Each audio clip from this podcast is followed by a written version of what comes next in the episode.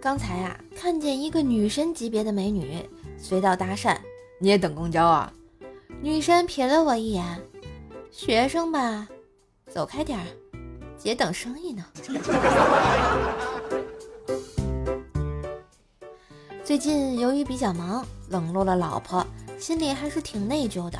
明天老婆过生日，一定要好好给她庆祝一下。我问她想要什么，她说只要是你送的，我都喜欢。被老婆的温柔体贴所感动，于是我决定明天送她回娘家。呵呵。十年前啊，我最大的梦想是抬个小椅子，坐在大学门口看美女进进出出的。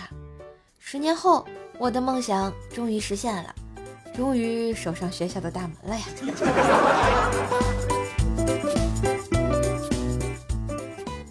跟女友逛街买衣服，女友边走边说：“最烦过冬天了，冻得脸发紫，鼻涕哗哗的，一点形象都没有了。”我说：“亲爱的，我觉得你也该喜欢冬天的。”女友不解地看着我，我赶紧接着说：“冬天穿的衣服厚啊，看不到你的五环啊啊啊！